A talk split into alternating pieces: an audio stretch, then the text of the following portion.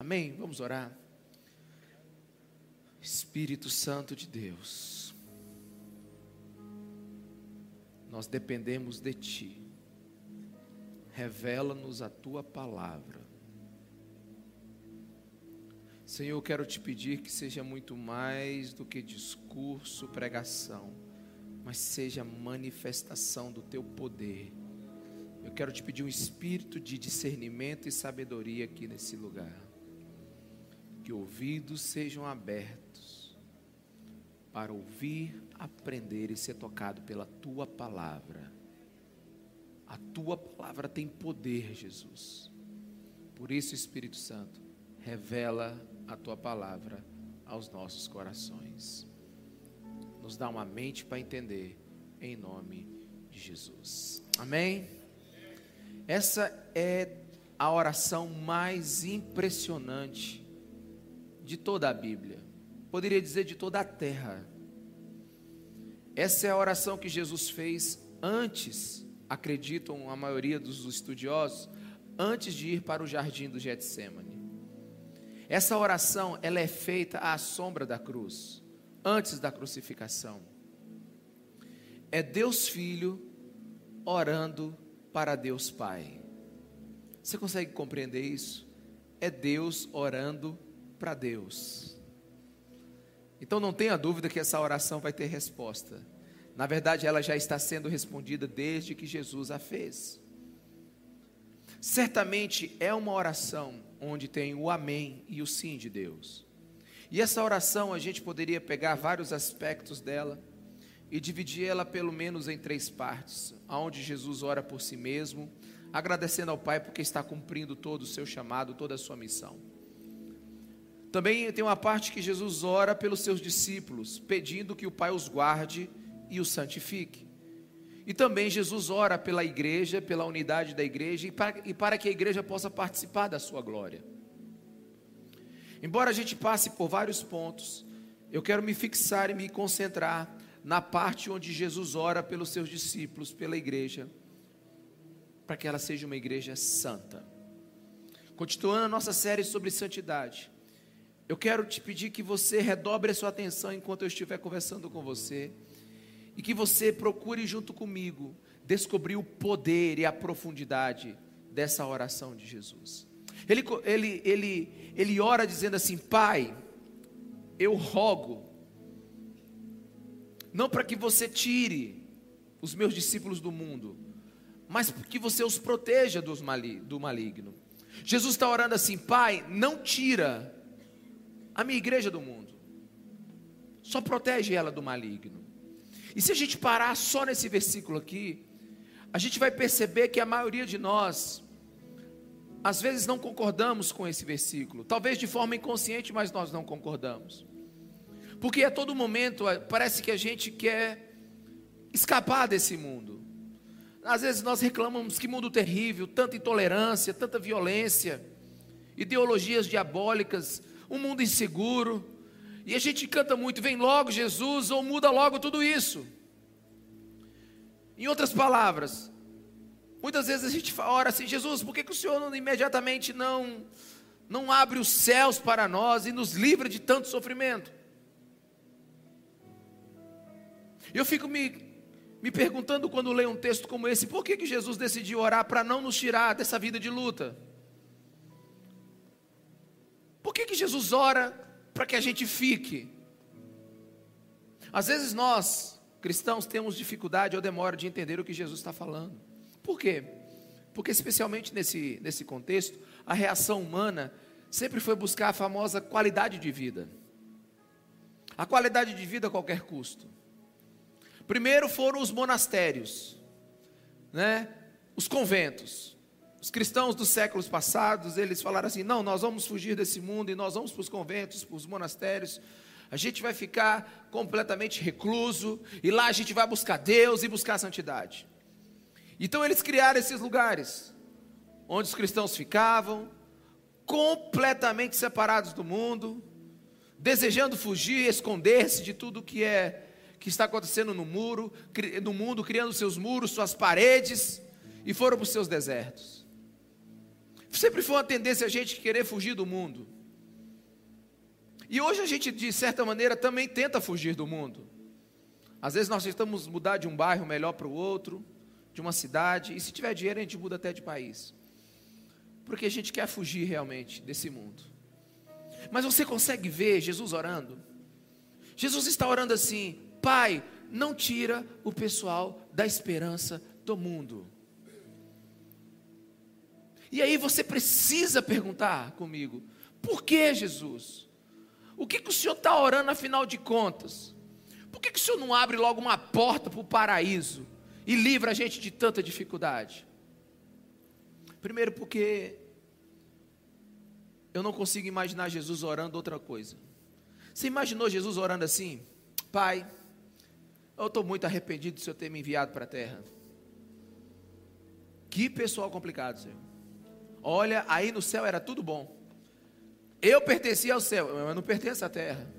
Por que, que o Senhor me enviou para a terra, Pai? Esse mundo não tem qualidade de vida nenhuma. No céu não tinha problema, na terra. Não falta problema, Jesus. Não falta problema, Deus. Pai, aí no céu era rei. Aqui eu sou perseguido. Eu não quero ficar mais aqui. Me tira dessa terra. Você já imaginou Jesus orando isso?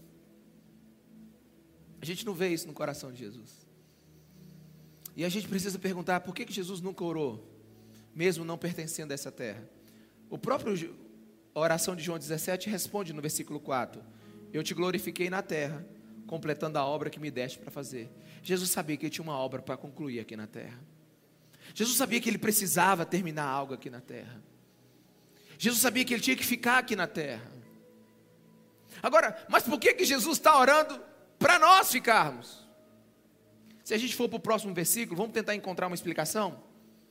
Versículo 16 diz assim: Pai, não tira o pessoal da esperança do mundo, só protege eles do maligno. Versículo 16: Eles não são do mundo, como eu também não sou. Assim, imediatamente você podia falar assim: Bom, dê um motivo aí para a gente vazar agora, a gente não é desse mundo.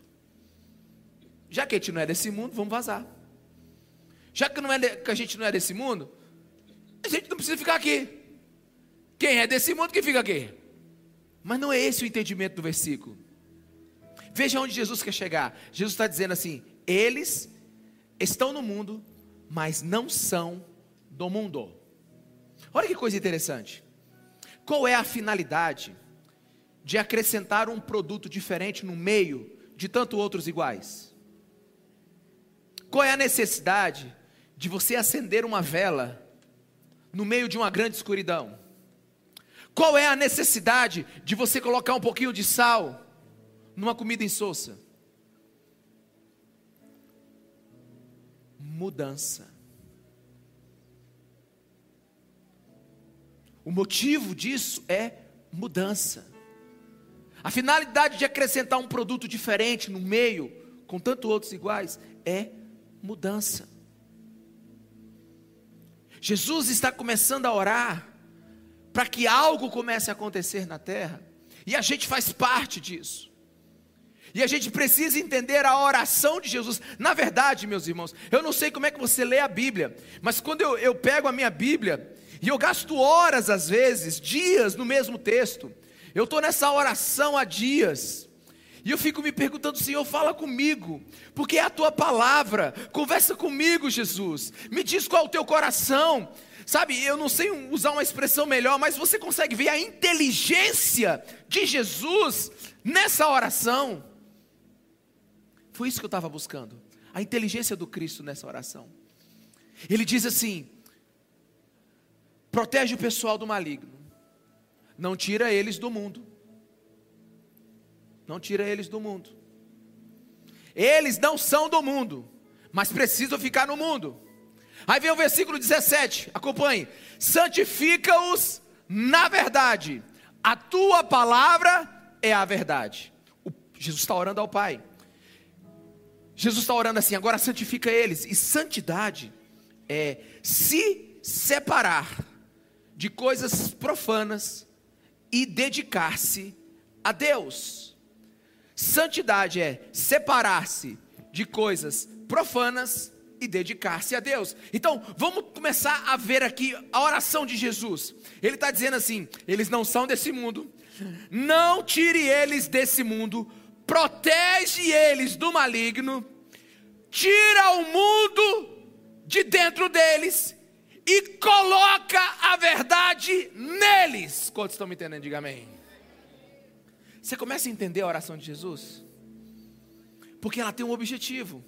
Não tira eles do mundo, tira o mundo de dentro deles e coloca a tua verdade neles.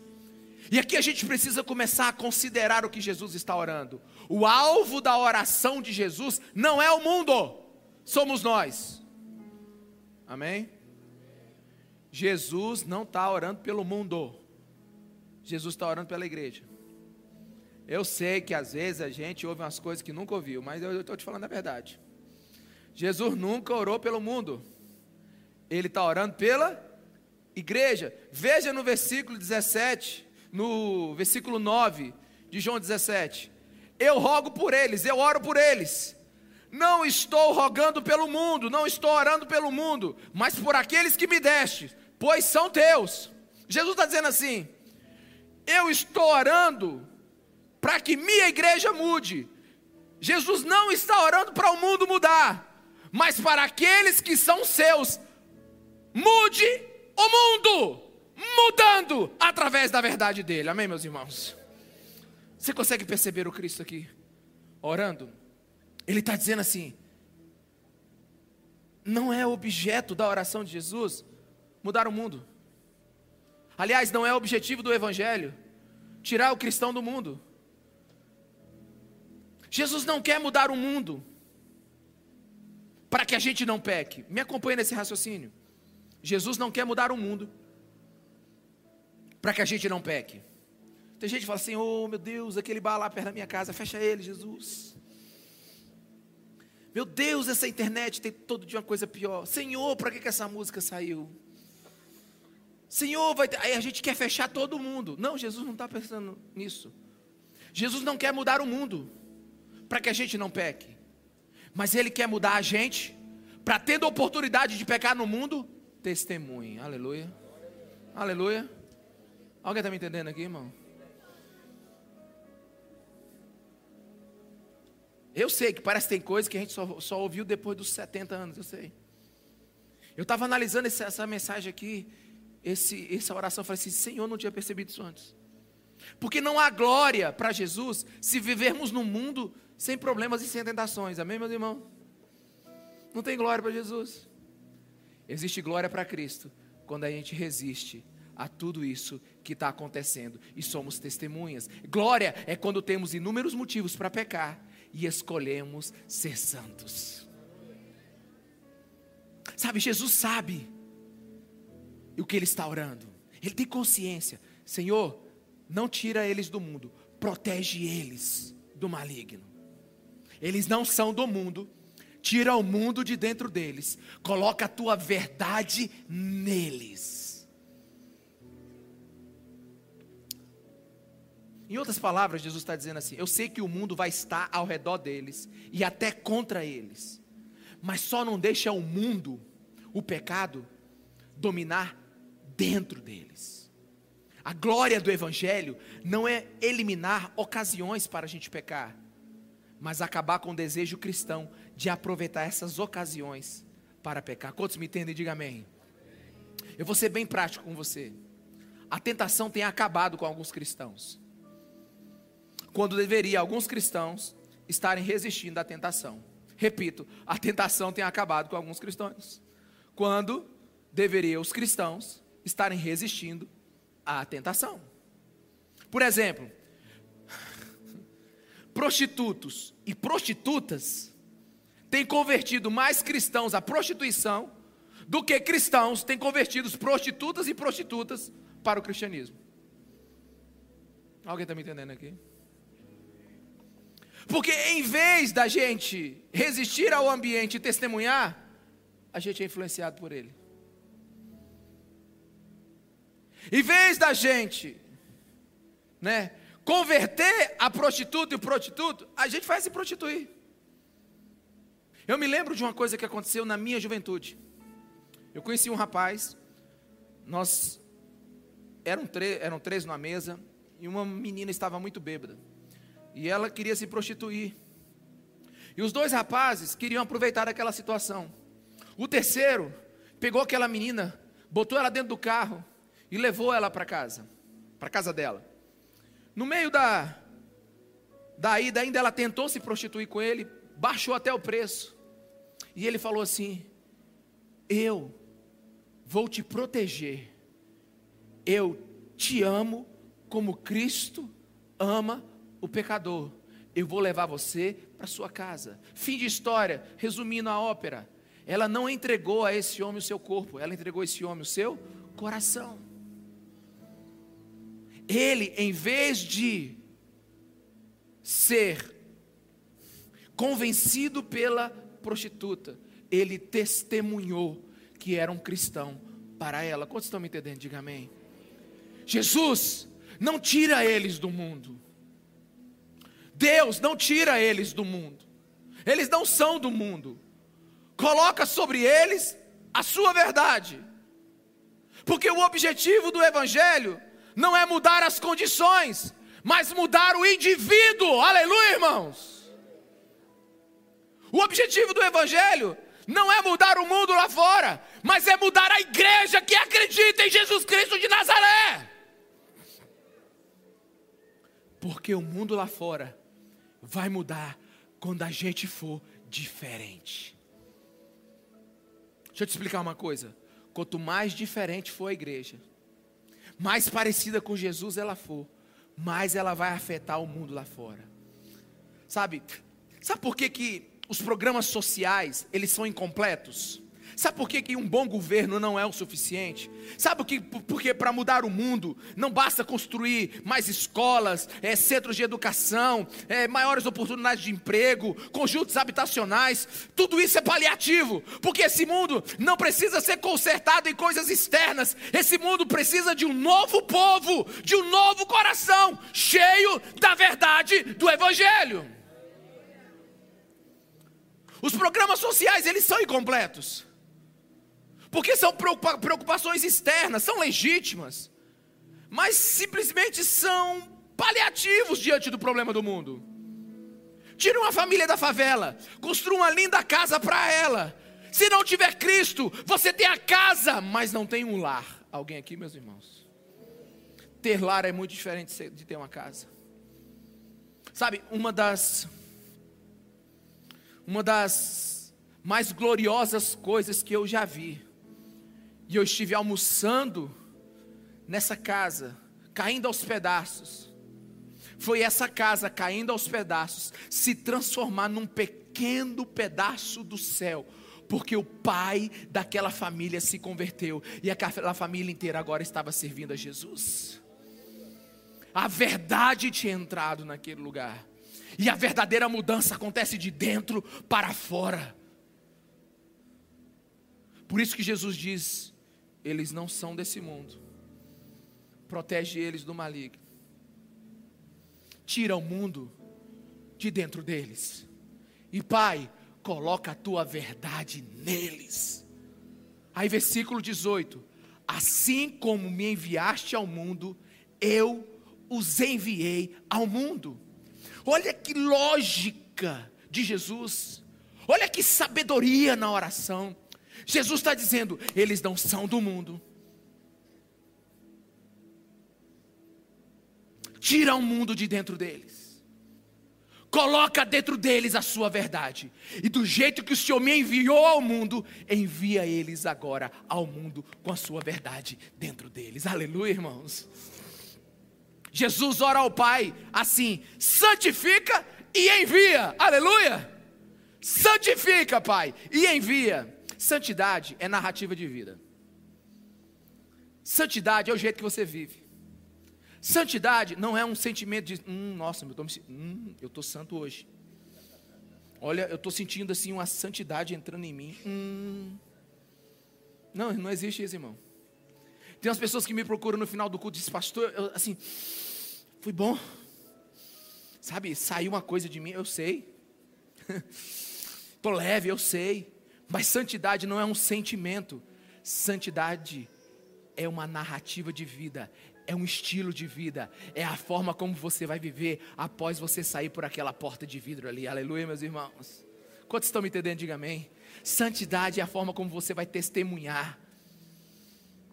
E como você testemunha é evangelismo. Olha que coisa extraordinária. Jesus está dizendo assim: nós não seríamos salvos se Jesus não tivesse sido enviado pelo Pai. Agora, como o Pai enviou Jesus, Jesus ora para que possamos ser enviados ao mundo, exatamente da mesma maneira. Cada cristão é um evangelista. Fala para a pessoa que está do seu lado, vamos usar a pedagogia da repetição aqui. Fala aí, cada cristão é um evangelista. E, e antes que algum de vocês mude de canal agora, porque alguns de vocês estão pensando, meu Deus, eu vou ter que pegar aquele negócio. Aí você está pensando que você vai para uma praça pública. Aí você está pensando que você vai para um sinal. Aí você está pensando que você vai, vai ter que fazer. Não, não estou falando disso, irmão. Existe esse evangelismo. Mas não estou falando disso. Cada cristão é evangelista, sabe por quê? Porque o primeiro ato evangelístico da igreja não é abrir a boca, é mudar a conduta, aleluia. O primeiro ato evangelístico não é abrindo a boca, é mudando a conduta. Ah, pastor, eu não tenho chamado evangelístico. Então você não é cristão. Pastor, eu não gosto dessas afirmações categóricas. Sim, irmão. Você não é desse mundo. Jesus não vai te tirar desse mundo. Jesus está tirando o mundo dentro de você. Está colocando dentro de você a verdade dele. E isso vai te santificar e ele então te envia para o mundo, você não é evangelista? Você é o que então? Mas você já viu que a gente precisa aprender algumas coisas. Deixa eu contar para vocês, há 15 dias atrás eu estava orando lá no meu gabinete. E aí de repente o Espírito Santo falou comigo. Ele falou assim: Ricardo, meu filho. Foi assim, não, irmão. Foi assim, não.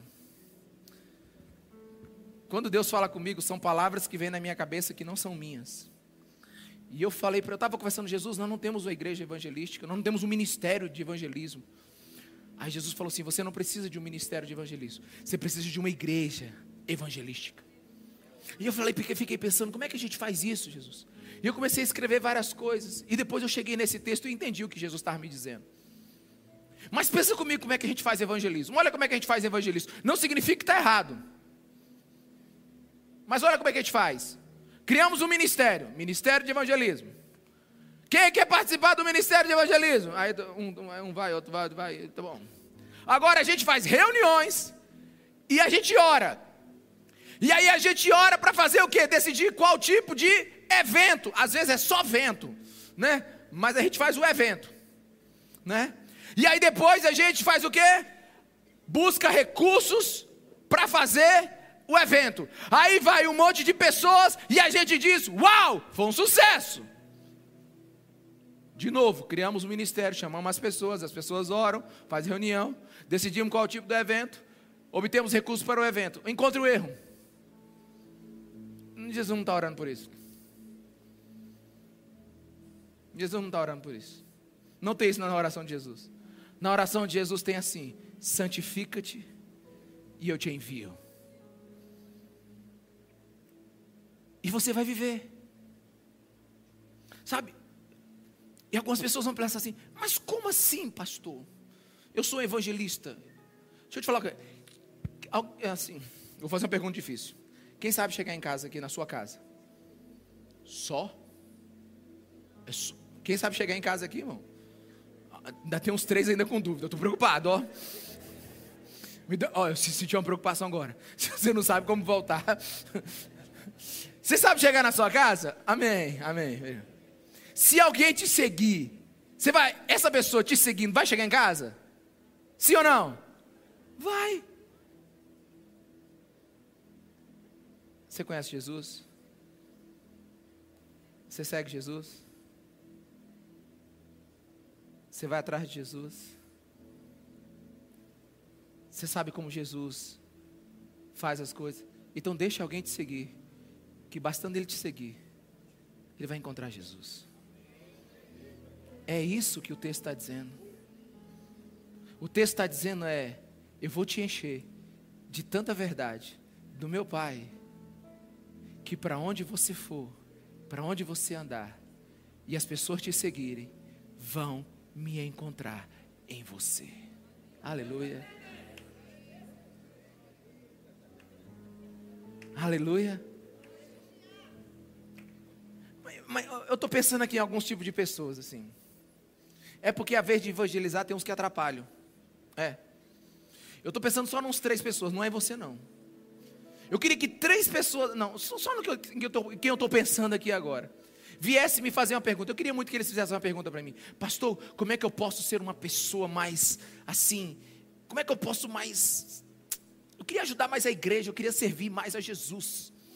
Eu queria ser um instrumento, pastor, de bênção para a igreja, para as pessoas. Como é que eu faço? Eu, eu olharia para ele assim: primeira coisa, irmão, para de dar problema. Ô oh, pastor, eu queria tanto ajudar o meu irmão que está cheio de problema. Eu digo, para de ser um problema para ele. Aí a pessoa chega assim, mas como pastor? Eu digo, sim, irmão, deixa eu te falar, você está causando um problema terrível para ele. Qual é? É a distância incrível do que você fala daquilo que você é. Alguém está me entendendo, irmão? Esse é o maior problema da igreja hoje. É a distância incrível da nossa palavra para a nossa vida. Tem uns irmãos aí e umas irmãs, aleluia, que se elas parassem, se eles parassem de dar problema, já era a solução. Se eles parassem, elas parassem de ser essa, essa, essa. Eu estou querendo, ser uma palavra educada. Eu não estou achando a palavra educada. Né? Ser essa discrepância entre o que ouve na igreja e o que vive lá fora. O Evangelho de Deus, o Evangelho de Jesus, a igreja teria mais credibilidade. É por isso que Jesus está orando. Eles não são desse mundo. Protege eles do maligno, tira o mundo de dentro deles, enche eles da tua verdade e os envia, porque eles, tendo cheio da tua verdade, eles vão parar de causar problema. Porque a coisa mais complicada que tem hoje é cristão que fala, mas não vive. Sabe, o primeiro passo da santidade não é você resolver o problema do mundo, é você parar de causar problema no mundo, é você parar de, de, de, de, de, de ceder à tentação. Se fosse escolher, se Jesus fosse escolher entre resolver os problemas do mundo e você resolver os seus problemas, Jesus escolhe o segundo. Sabe o que Jesus está falando? Santifica-se, consagre-se. Sabe quem eu sou?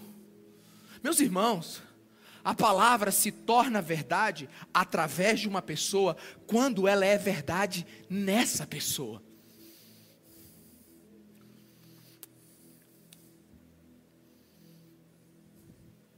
Imagina um mentiroso falando assim: fala a verdade, cara. Pelo amor de Deus. Você não vai ouvir esse cara. Mesmo que o que ele esteja falando seja uma porque a vida dele desloca o eixo de autoridade da palavra dele. Quantos estão me entendendo? Diga amém. É a mesma coisa, meus irmãos. Então, a primeira coisa que a gente precisa é demonstrar que a verdade habita dentro de nós. Não é falar.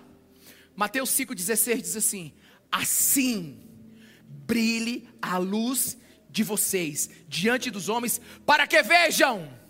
Para que Vejam as suas boas obras e glorifiquem ao Pai que está nos céus. Para que vejam, não é para que ouçam. Alguém aqui, meus irmãos? Esse silêncio é porque estão entendendo, ou é porque, porque tem silêncio que é, é assim, tem que decifrar o silêncio. Quantos estão entendendo, diga amém. amém. Sabe, gente, eu acho que a igreja às vezes acha que o mundo é burro. É, que basta a gente pregar a mensagem. Olha, se eu fosse um, um, um, uma pessoa que nunca entrasse numa igreja, e uma pessoa chegasse para mim assim: Ricardo, quero te convidar para ir ali na esperança. Eu digo: Espera o quê? Você é na igreja, no culto. Eu digo: Culto? É. Queria que você fosse lá, a gente é cristão. Aí eu falei: Tá bom, vou lá. Irmão, você sabe como é que eu viria para cá? Eu viria para cá com algumas perguntas. E perguntas sinceras, de verdade. Perguntas assim, do meu coração. Perguntas de tipo assim: eu vou comparar a vida que eu tenho com a vida que esse cara está me oferecendo. Eu vou comparar os valores da minha vida com os valores dessa religião que esse cara está me oferecendo. E eu quero observar se ele acredita no que ele está me oferecendo.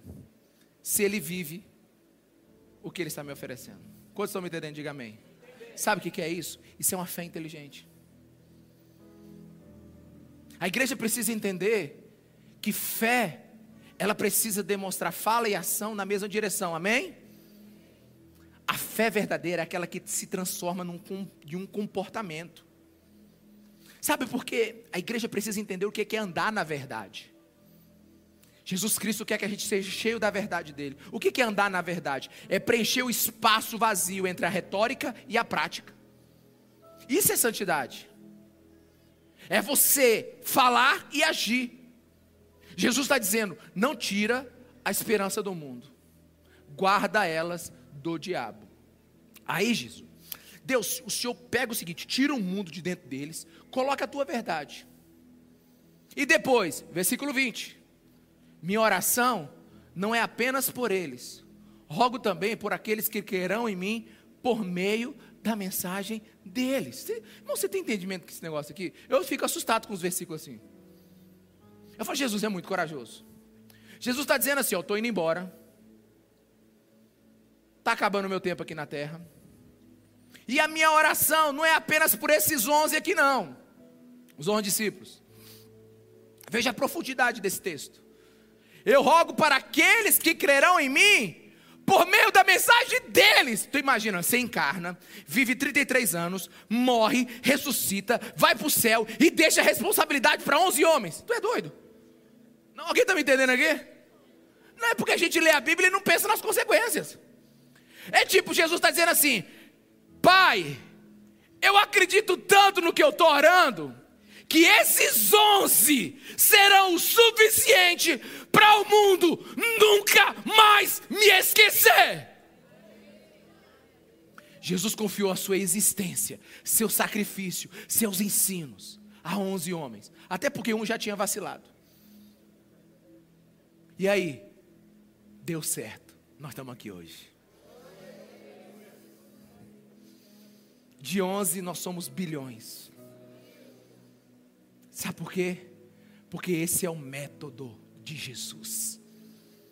Não é gerar grandes conferências, mas é a influência de um indivíduo sobre um indivíduo.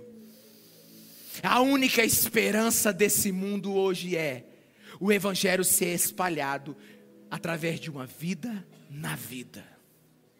Porque nada é mais danoso para o Evangelho do que alguém que diz ter encontrado Jesus Cristo e com o passar do tempo não mudarem nada.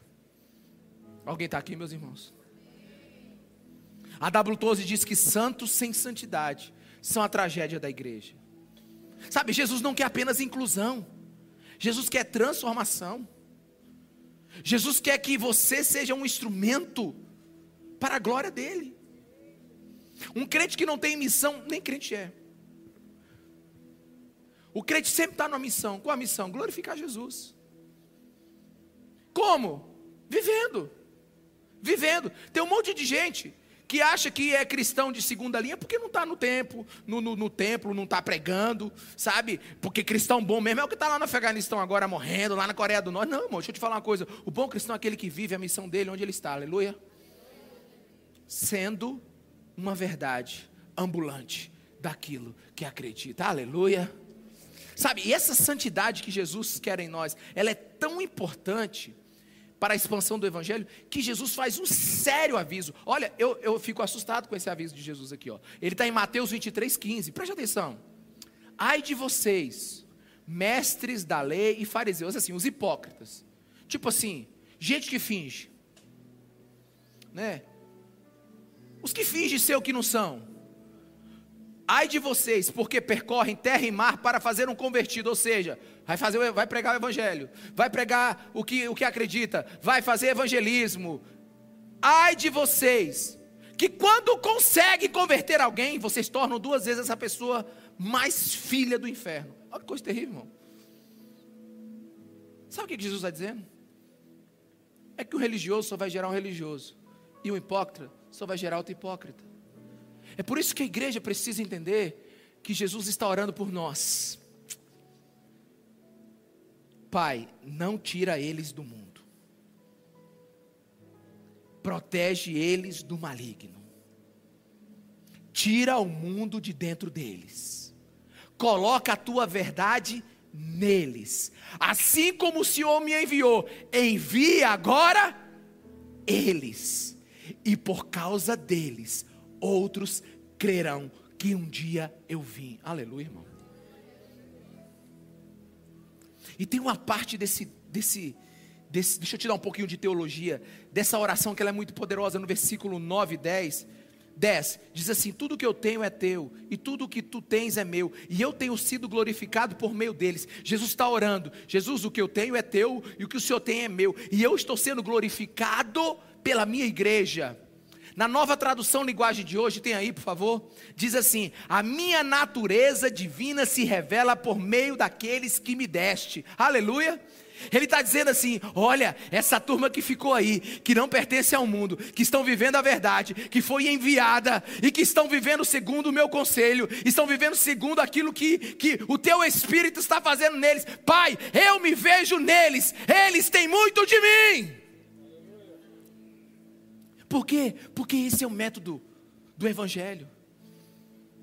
Meus irmãos, é, não é precipitado o que eu vou dizer aqui, mas a nossa geração hoje não aguenta ouvir mensagem.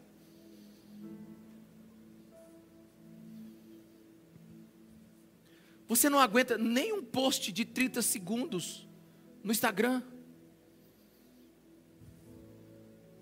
A gente não tem paciência hoje. Então, o mundo vai estar interessado em quê? Num discurso de 40 minutos? Não. O mundo tem uma coisa que sempre as pessoas vão estar interessadas, que é na vida do outro. Irmão, ó, no mundo passa mundo, vem mundo. Sempre o mundo vai estar interessado na vida do outro. É por isso que o Instagram vale bilhões. É por isso que um TikTok vale bilhões. É que você gosta de saber a vida do outro. Agora, qual é a coisa boa nisso? E se a vida do outro for cheia da verdade de Jesus Cristo de Nazaré? As pessoas verão Deus através da vida delas. Aleluia. E, e, eu, e eu vou ser sincero. Acabou o culto, né? O terceiro culto, aí um homem chegou assim, pastor, gostei. É a primeira vez que eu vim aqui. E o senhor foi muito sincero lá em cima do, do púlpito. Eu vou ser sincero. Eu também só vim aqui porque me chamaram, eu nem queria. Aliás, eu queria experimentar mesmo era esse sapato aqui. Eu gostei da sinceridade dele. Tipo assim, eu não vim, eu só vim mesmo aqui porque eu queria ficar bonito. Eu, eu Aí ele falou assim, mas eu vou voltar. Eu disse, que bom. Disse, porque você foi sincero. Mas irmão, eu vou ser sincero bem aqui mesmo com você. Muitas pessoas estão fora da igreja porque tem algumas pessoas aqui dentro da igreja que fizeram elas ficar lá fora. Tem muita gente fora da igreja, é porque tem alguns aqui dentro que estão fora completamente do Evangelho de Jesus Cristo, não testemunham descredibiliza a igreja. Faz mais estrago do que Satanás. É por isso que Jesus ora para que a gente seja cheio da verdade dele. Ah, eu vou falar uma coisa aqui agora. É, eu estou resistindo porque está ao vivo. É, mas você vai me ouvir e não vai se escandalizar. Tem umas pessoas que falam assim, pastor, eu não entendo. Eu não entendo por que, que os bares estão cheios. Eu não entendo porque. Como é que é o nome daquele lugar que você quer ir é, é, em janeiro? É Rock in Rio, né? Não, não é não, né? Calma, irmão. É só, só para poder o irmão dali acordar. Entendeu? Calma, Ricardo. É. Por que, que os ingressos do Rock in Rio acabam em cinco minutos? Por que, que a imperatriz toda foi para o faraó do Egito lá, o, o, o governador do, do, não sei da conta, do forró, o, como é que é o nome, gente? É, esse aí tu sabe, hein? Né? o embaixador! Já, tu conhece o embaixador, né? Como é que é o nome dele, gente? Gustavo Lima! Por que, que Imperatriz foi toda para aquele lugar lá? Irmão, deixa eu te dizer uma coisa. Eu tenho uma teoria aqui, depois você julgue ela. Você sabe por que, que os bares estão cheios? Porque o cara não está lá, nossa, queria tanto que essa cerveja acabasse logo. Não aguento mais esperar essa cerveja acabar. Não, irmão. Ele está lá porque ele quer. Sabe por quê? Porque lá no bar tem verdade. Tá cheio de gente verdadeira. Estão indo lá para se embriagar. Alguém está me entendendo? Alguém está me entendendo? Você sabe por que está lotado esses, esses. Como é que é o nome lá? O embaixador do Egito, o Gustavo Lima. Que o pessoal vai lá e lota, porque, tem, porque lá tem sinceridade. Porque tô, o pessoal está indo para lá, é para se divertir mesmo. E você sabe por que, que tem 200 mil pessoas hoje que não entram numa igreja imperatriz? É porque às vezes não tem verdade aqui. Porque tudo que uma pessoa quer é um lugar de verdade. Nem que seja para fazer uma besteira. Mas as pessoas querem verdade, meus irmãos. E a gente tem vivido muita mentira dentro das igrejas. Todo mundo fica perguntando assim, pastor, como é que é a tua igreja? Eu digo, pergunta três vezes. Se uma não dá, não, não dá, irmão. Uma não dá. É muito complexa a igreja de esperança. Pergunta três vezes. Ele diz, como é que é a tua igreja? Cheia de gente, cheia do Espírito Santo.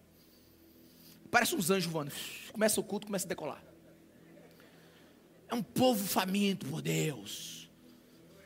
Sabe, é um povo cheio da presença, é um povo transformado. Ele disse: É mesmo, pastor Dio? Pergunta a segunda vez. Pastor, como é que é da igreja? Só tem religioso. Um bando de hipócrita. Chega aqui, ah, quando sai lá na porta, não quer nada com Deus. Fica, fica analisando o culto, é consumidor de culto. Nossa, a mensagem foi boa hoje. Não, não foi tão boa. Não gostei daquele, eu quero ler falando na coisa. Um, como é que traz um chileno que a gente não entende? Aí, aí tem. É, tem um bando de religioso que se sentar no lugar dele, ele, ele volta. Pastor da tua igreja assim, não, pergunta a terceira vez. Como é que é a tua igreja? Só tem desviado. Nem crente é. Tem umas irmãs que eu tenho certeza que a gente precisa expulsar todos os demônios do guarda-roupa delas. Que eu nunca vi umas roupas daquela. Tem uns caras que vêm para cá só para. Irmão. Mas infelizmente é assim. Infelizmente é assim. E eu quero ser sincero com você. As pessoas hoje, elas não querem saber o que você fala, elas querem saber o que você vive. É por isso que Jesus está dizendo: não tire eles do mundo, porque a oração de Jesus vai ser respondida. Guarda eles do maligno, tira o mundo de dentro deles. Coloca a minha verdade dentro deles e manda eles de volta para o mundo, porque o mundo verá que eu existo.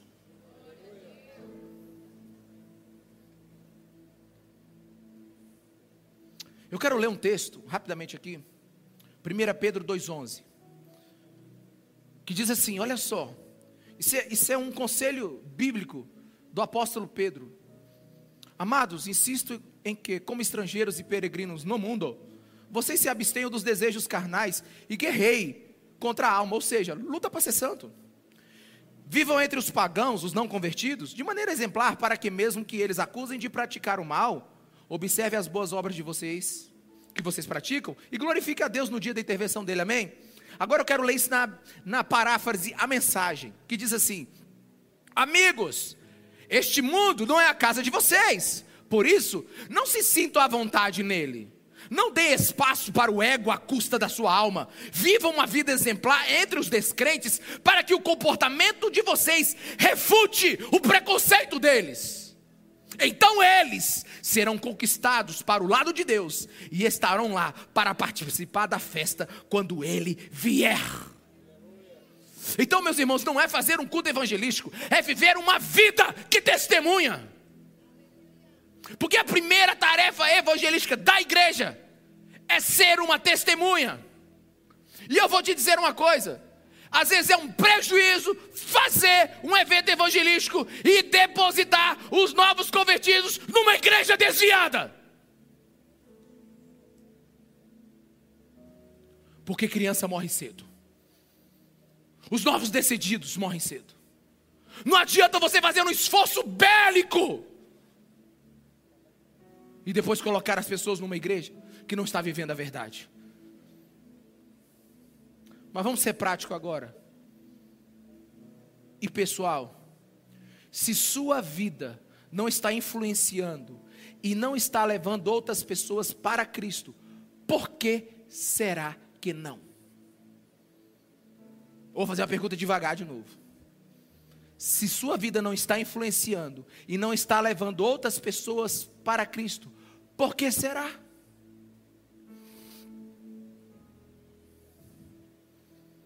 Por que será? Porque se você ler o livro de Atos, lá não tinha escola de evangelismo. Tudo acontecia numa espécie de radiação, sabe? Era um crente cheio do Espírito Santo que quando chegava no lugar, ele ia mudando aquele lugar, porque ele trazia a presença de Deus naquele lugar.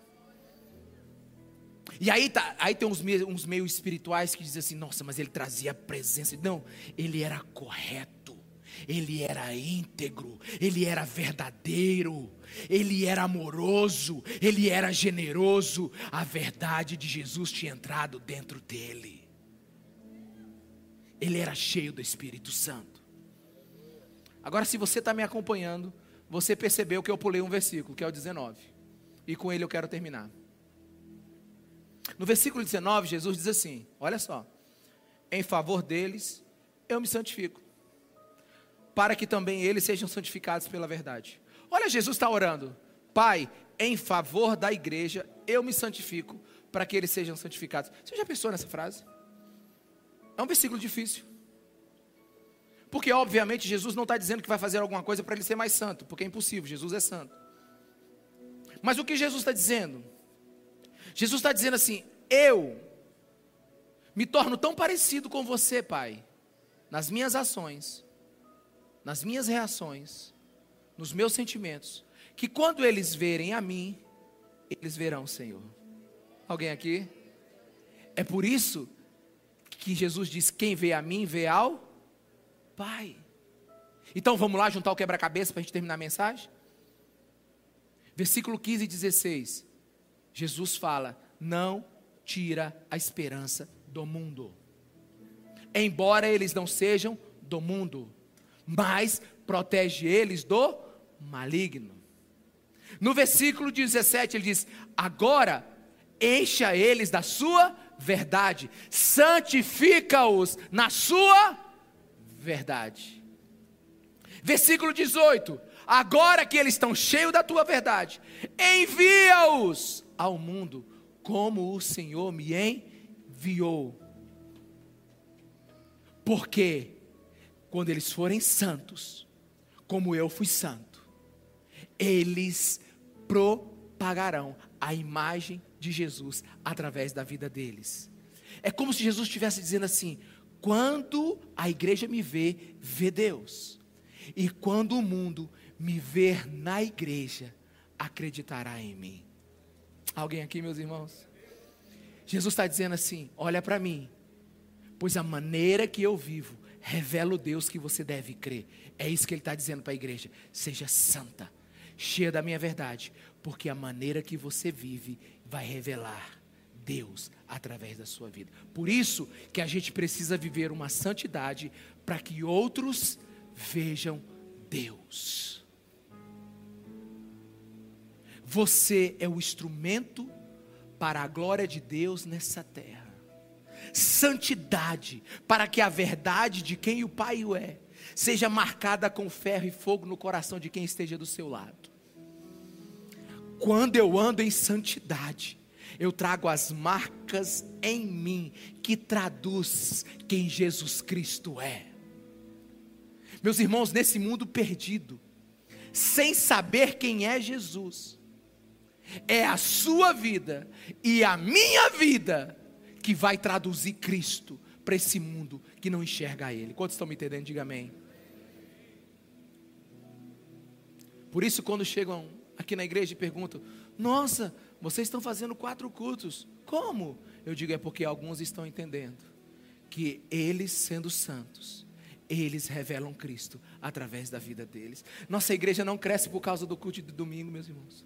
Nossa igreja cresce porque alguns de vocês estão resplandecendo Cristo aonde estão passando.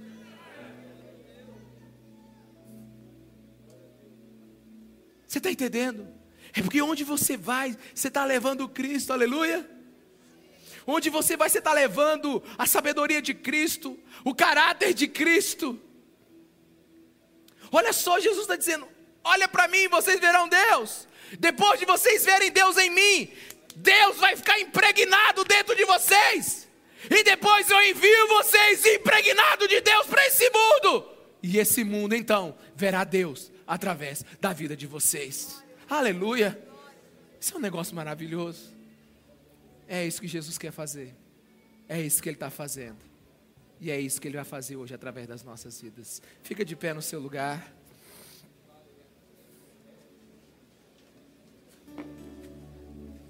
Através de mim, Jesus clareia. Através de mim,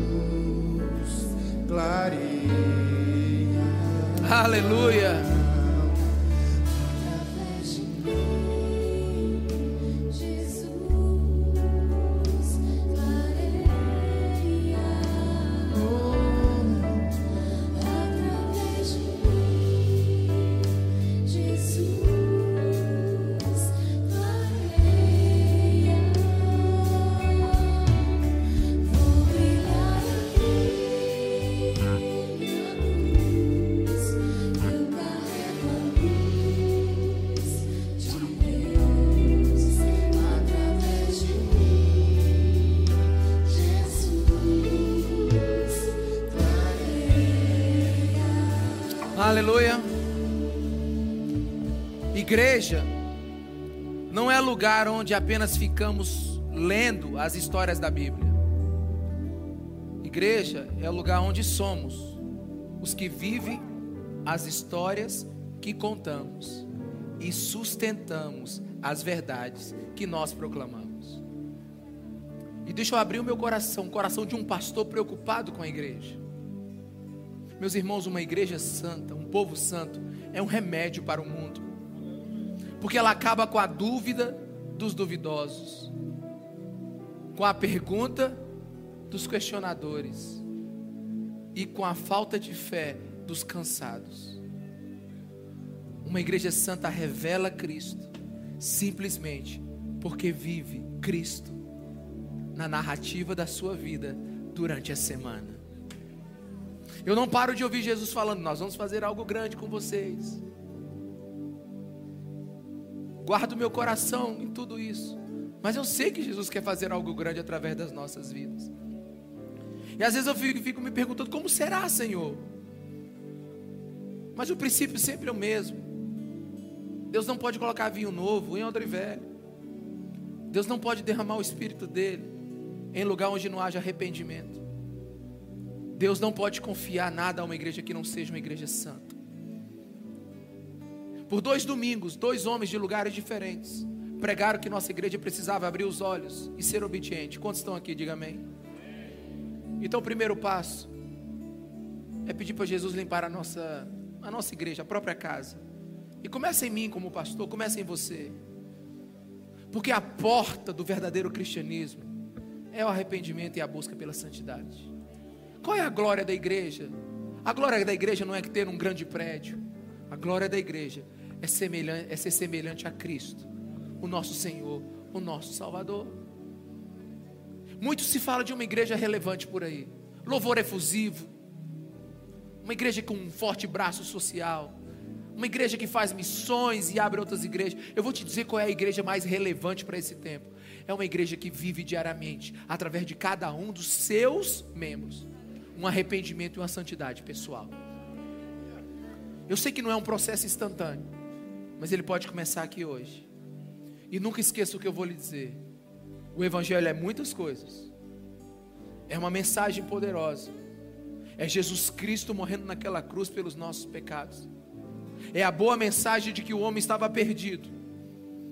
E por causa do amor de Deus e do sacrifício de Jesus, nós podemos estar de volta em ter comunhão com Ele. Mas o Evangelho, ele é uma definição incrível. Igreja é o Evangelho visível. Igreja é o evangelho que todo mundo pode pegar e ver e sentir. É um povo transformado pelo poder do Espírito Santo. A gente não está aqui para angariar dinheiro, a gente não está aqui para brincar de emoções no culto de domingo. A gente está aqui para ser uma igreja que glorifica Jesus. E o cristão é aquele a quem Deus muda há um limite para a minha experiência te mudar. Eu posso te influenciar, mas se você abrir o seu coração agora, você pode experimentar uma mudança poderosa de Jesus Cristo de Nazaré, porque você pode ser um outro completamente diferente daqui a dois minutos, se você deixar Jesus operar em você. Por isso, feche seus olhos.